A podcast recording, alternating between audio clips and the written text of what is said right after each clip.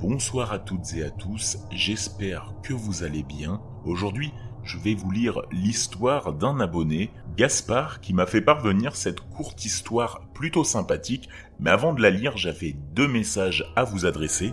Le premier, comme d'habitude, merci d'être toujours de plus en plus nombreux à m'écouter. On a passé la barre des 170 000 écoutes par mois, c'est énorme. Alors je sais que c'est un pic pour le moment en tout cas, mais j'aimerais bien qu'il se stabilise. Alors comment aider si vous aimez le podcast à le propulser? Vous le savez comme d'habitude, laissez un avis sur Apple Podcast si vous ne l'avez pas encore fait ou bien sur Podcast Addict et puis partagez, partagez les épisodes sur les réseaux sociaux, c'est ultra important. Deuxième petite annonce, et pas des moindres, je me familiarise avec ce nouvel ordinateur. Comme vous le savez, j'ai cassé l'ancien et j'ai perdu toutes les données, dont l'intro de Dans le Noir. Alors j'ai la possibilité de la retrouver, mais je me suis dit pourquoi ne pas lancer un petit concours à mes abonnés? Peut-être que certains d'entre vous sont des sound designers ou savent monter des intros, des génériques. Certains sont peut-être créatifs et auraient envie de le faire. Eh bien sachez que je lance officiellement un concours pour monter un nouveau générique de Dans le Noir. Ça faisait longtemps de toute façon que je ne l'avais pas changé, donc je vais le faire.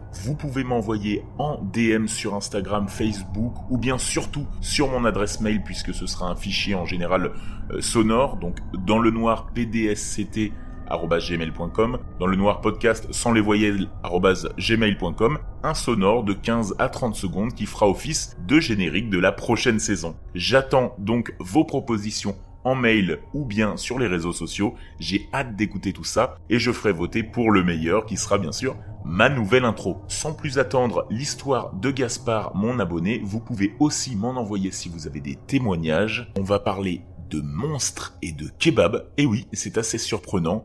Je vous laisse tout de suite à écouter cette histoire dans le noir. Lorsqu'elle sortit du concert, le vent soufflait.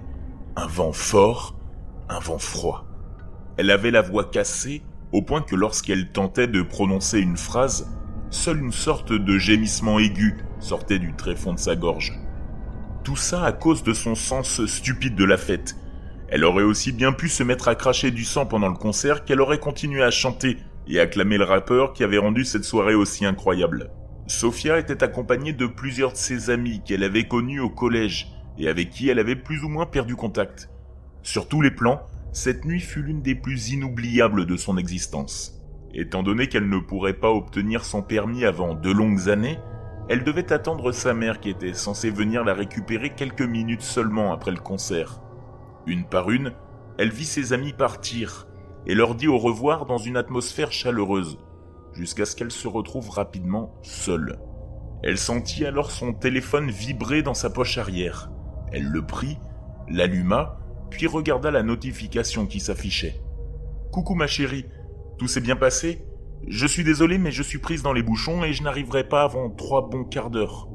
Encore désolé. J'ai hâte que tu me racontes ta soirée. Gros bisous, à tout à l'heure. Elle soupira en pensant que le manque de ponctualité de sa mère était juste incurable, et que ses messages donnaient l'impression qu'elle était une enfant de 5 ans. Bref, elle déplaça ses yeux en haut de l'écran afin de voir l'heure. 1h45 du matin. Elle repéra à une quarantaine de pas un kebab dont la devanture éclairait la pénombre de la nuit. Elle s'en approcha, y rentra, et y vit un homme, la cinquantaine, et à l'allure d'un gros nounours nettoyer le comptoir à l'aide d'un chiffon. Il l'accueillit, un sourire chaleureux dessiné sur son visage, et l'invita à s'asseoir sur une chaise rouge confortable. Il lui demande ce qu'elle aimerait manger, ce à quoi Sophia répondit qu'un simple kebab lui conviendrait. Le gérant repartit en direction de la cuisine, et au même moment, des petites clochettes retentirent au-dessus de la porte. Elle tourna alors la tête et vit un homme très grand, le visage maigre, les cheveux noirs gras, coupés en mèches irrégulières. Il s'approcha sans dire un mot et s'installa sur la chaise, juste en face de la fêtarde. Elle se méfia immédiatement car elle avait eu une croissance plutôt avancée et ce n'aurait pas été la première fois que des pervers bien plus âgés viennent tenter de la draguer. Elle lui demanda timidement s'il voulait bien se mettre à une autre table, mais le même gémissement sortait toujours de sa gorge. Elle n'avait plus de voix. Dès qu'il s'en aperçut, l'individu se mit à sourire de manière affreusement glauque. La jeune femme prit peur et sortit alors de l'établissement presque en courant. Elle regarda derrière elle. L'homme ne bougeait pas. Elle fut un peu rassurée et alluma son téléphone, s'apercevant que sa mère serait là d'ici 15 minutes.